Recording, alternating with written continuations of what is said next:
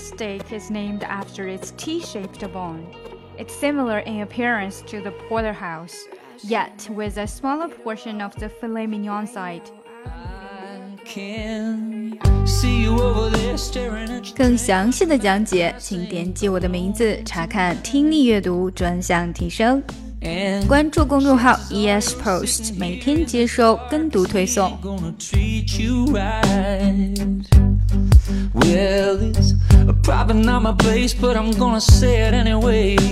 Cause you look like